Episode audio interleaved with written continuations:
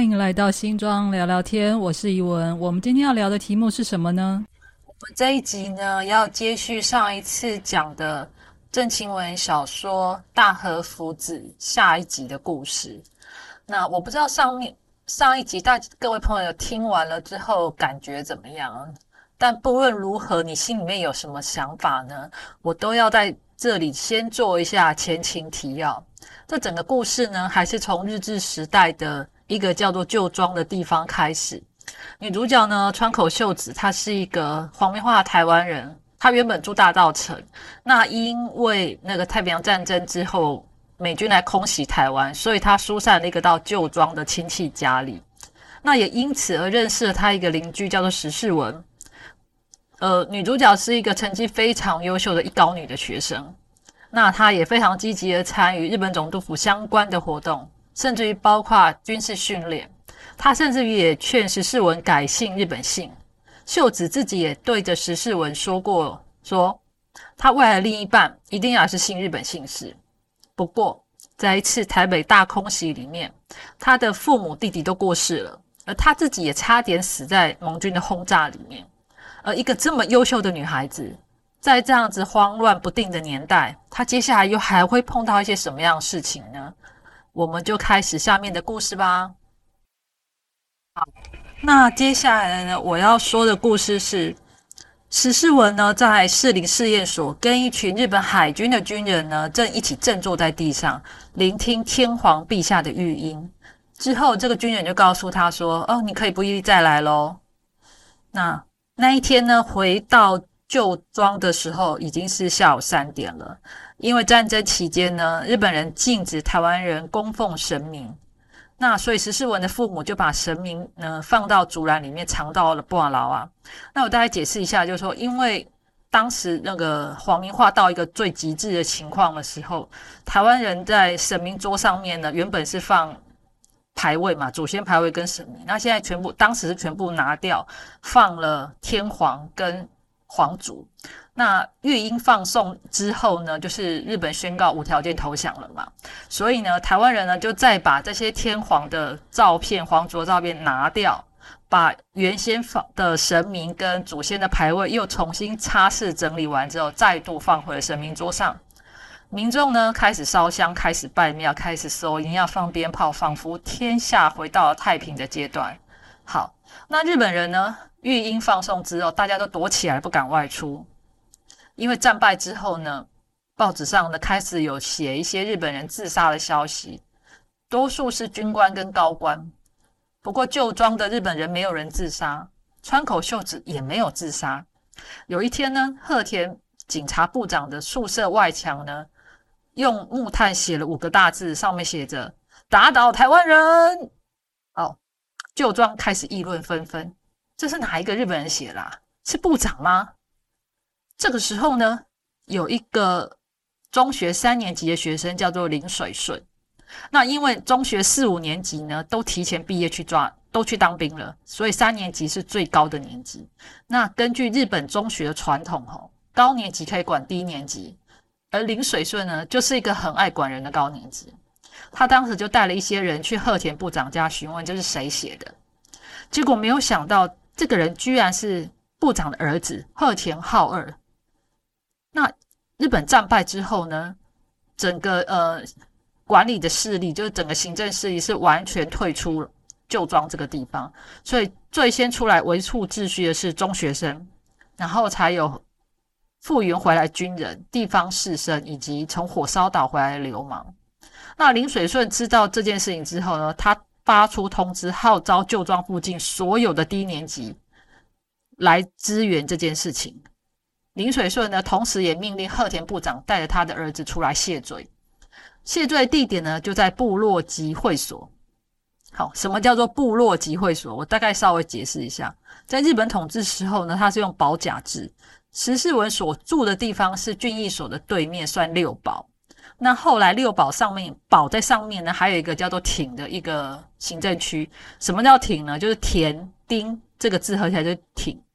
四五六堡合成叫融合町，每一个町都有一个部落集会所，那就是办理一些社区活动啦、开会。它有类似像现在李李明活动中心啦。这个部落集会所就在妈祖庙的后方，妈祖庙后殿的旁边。那这个地方有个小舞台，那集合来的学生呢，大概有三四十个，外加旁边还有一堆一般的民众。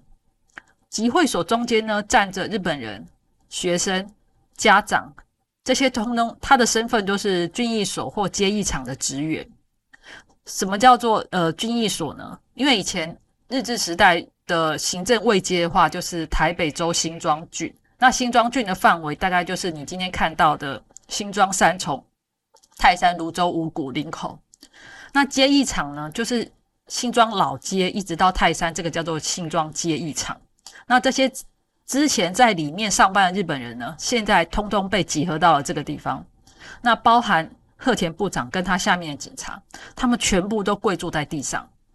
林水顺就开始讲话了。他说：“日本是战败国，台湾是战胜国。战败国的人怎么可以对战胜国的人无礼？要谢罪。”其他的观众也开始呼应：“要谢罪，要谢罪。”哦，这个声音慢慢都起来了。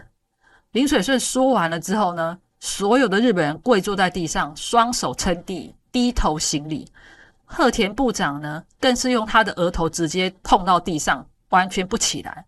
那起不来，因为而且他很胖，所以他行这个礼的时候其实有点困难。然后他一直念着：“啊，请原谅，请原谅。”林水顺呢，接着就在舞台前面问两边的台湾学生跟两边的民众，他问问着说：“大家要原谅他们吗？”陆陆续续有些学生就开始指责贺前傲、贺前浩二，就是呃部长儿子嘛，就指责他说啊，他当时做了什么什么事啊？比如说他插队啊，坐车插队什么？那可是问到要原谅他们的时候呢，学生们还是选择了原谅。不，我发现这个时候台湾人还蛮善良的哈。这个时候有个人跳出来，十四文就看到这好像是他的国小同学林天来。这个林天来没有升学，他就直接选择在家里面务农。这个林天来就说。那个警察打我阿爸啦！林水顺就问啊，哪一个警察？这个是台湾警察，是北平啊哦。可是他好像不在里面呢，不在里面，我们不能办哦。可是他是警察部长啊，那个是北平亚，是他的部下啊。他抓错人了，还没有给我道歉，而且还给我阿爸灌水。这我要一个交代啦。那警察部长这个时候，警察部长就。调整了方向，对这个林天来行礼，说：“我道歉，请原谅我。”那林水顺就继续问：“还有人要讲话吗？”那民众也慢慢的说：“啊，原谅他们啦。”这个时候呢，日本人才慢慢的站起来。啊，有一些年纪也比较大了，也动作比较迟缓，需要人搀扶他们。民众也开始慢慢散去。那个时候，十四文看到了川口秀子。其实他红着眼眶哦，其实他是红着眼眶躲在民众里面，跟着一般民众慢慢走出集会所。他为什么哭？是因为日本人打输了吗？还是因为日本人受辱？还是因为鹤田浩二呢？各位观众，其实我我们故事讲到这边哈，我我我有时候在想哈，当时的背景就是二战之后哦，台湾社会整个翻转过来。原本被欺压的台湾人翻上来，变成正义的那一方，他有能力指责另外一方了。而旧的日本势力成为比较需要低头认错的那那一方。我觉得川口秀子的眼泪，他除了伤心之外，他恐怕也是被这种翻转的力量吓到。原来，如果正义的那一方站到了他的对立面，这个威力很惊人。而且看起来好像没有任何的力量可以阻挡下来。我不知道这算不算是一种民粹啦？也许有人会说，其实日本人作威作福嘛，你现在被报复也只是刚好而已。可是我有在想一件事：如果有一天台湾社会又再次发生翻转，你类似像林水顺这样子的人，就有可能出来主持秩序哦。他不一定会伤害别人啊，但是他有可能把这个社会带向一个很偏锋的路线。用私刑、用集体处决的方式来主持正义，而这个时候，这些决定呢，有很多时候是包含着私人的情绪。你对这个社会有没有帮助？其实没有的。我当时在读这一段的时候，我非常心惊胆跳。那我接下来又讲后面的故事。世文，你刚才在丢石头吗？这时候，吕秀好坐在冈迪亚的石条上，他穿着童子军的制服，袖子改回了原名叫吕秀好，旧装也改回了旧正。吕秀好的眼睛很大，他的眼珠子很黑。他把视线移开，对着他的胸部，胸前有一个细小的布条，上面绣着“中国童子军”五个字。吕秀好这时候接着说：“世文。”我们学了日本语十三年、十四年，这感觉也是一种损失。我们现在要赶快学国语，赶快把损失的补回来哦。十四文就回答：“啊，也没有这么久吧，顶多七年吧。那如果说幼稚园算进来，也只有八年呢。不用算，快学好最重要。呃，可是我们很多功课还都用日语教呢，像数学啦、化学啦。诶算手的国语怎么讲？你知道吗？算手它就是氧气呀！你看中国字多精妙啊！只要是气体，都是用气哦。比如叫素手就是氢气，素手就是氮气。诶，那我问你哦，我去学校沿路很多日本宿舍就写张宇、陈宇，每个人都叫宇啊，宇是不是一个很好的名字啊？雨不是名字啦，它是住所的意思。可是日本人都写姓名啊啊，为什么中国人只写姓不写名啊？这就是文化啊！日本人有理无体，怎么都把名字都告诉人家了呢？诶，啊，你不喜欢日本的方式哦？中国有五千年的历史，日本只有两千年啊，差了三千年，差很多，你不知道吗？哎，我听说支那人很会法术，哎，会飞檐走壁，会土遁，哎，是真的吗？嘘，不要再叫支那人哦，要叫中国人。我们也是中国人，你知道吗？我们的祖先也是从中国来的哦。哎，据说啊，中国有四亿五千万人口，比日本的一亿多很多呢。要说四万万五千万，不要再说四亿五千万喽。一亿一心是日本人的说法，不过日本失去了朝鲜跟台湾，也就没有一亿啦。四亿五千万啊，跟四万万五千万有什么差别啊？数目是一样的啦，可是听起来差很多啊。四万万五千万就感觉起来很响亮，你没有这种感觉吗？哦，哎，我不知道呢。李修豪呢，约十四文去警察局学国语。其实这个警察局就是以前的军役所，那民国之后就改成了警察局。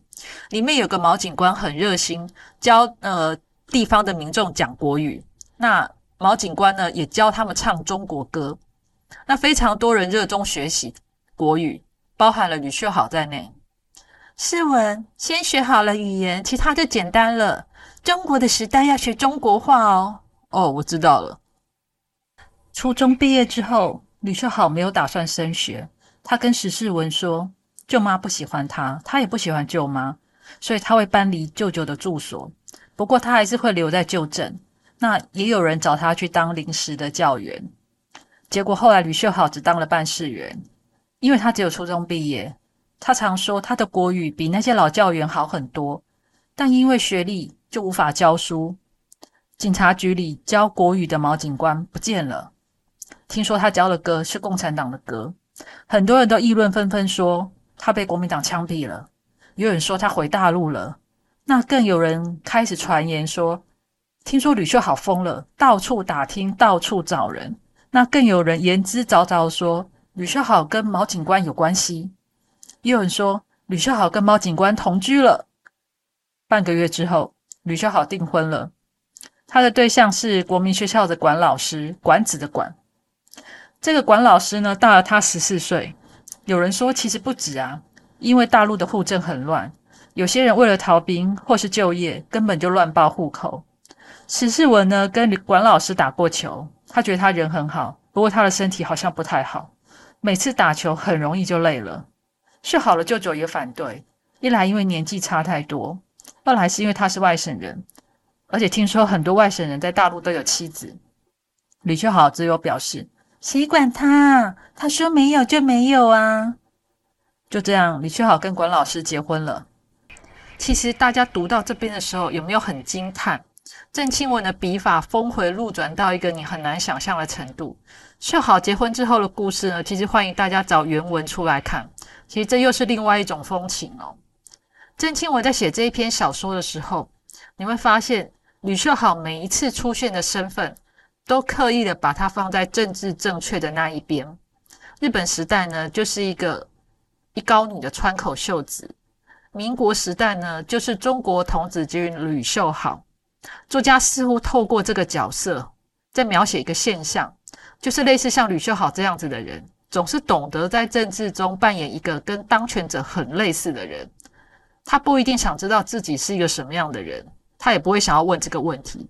可是他必须要跟当权者很类似，才可以享受或掌握一种话语权，就是就像他跟十四文讲话的那种口气，他也可以用这种方法保护自己的安全。可是如果我们回到这个角色来看，有时候其实我好像也可以理解他为什么做，他为什么要这么做，因为他没有爸妈的庇护啊，而且他这个人又很心高气傲。他一定要找找一个方法哈，来翻转他自己的命运。不过这种情境呢，不止在政治上会看见，其实一般公司主管在换人，或者是社团干部在替换的时候，你多多少少都会看到类似的情况哦。只是这个故事架构在一个大时代底下哈，这种转移会让人家很很惊吓或很醒目，甚至很多时候呢，你会很害怕落单，因为你不知道。你在这个大时代落单之后会发生了什么事？其实呢，文学的优势就是这样子，他不需要像政治人物或网红那样子长篇大论或激情的演出，他就是用这种情境式的描写，他分享一个大时代底下一个真实的人生，而这样子记录呢，它又不是资料库形式可以让你搜寻的，它比较像人类的记忆，它只是一个画面一个画面一个画面。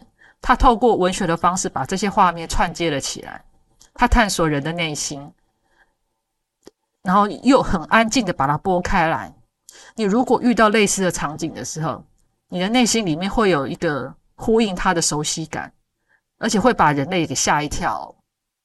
那本集的大和福子就在此在这里告一个段落。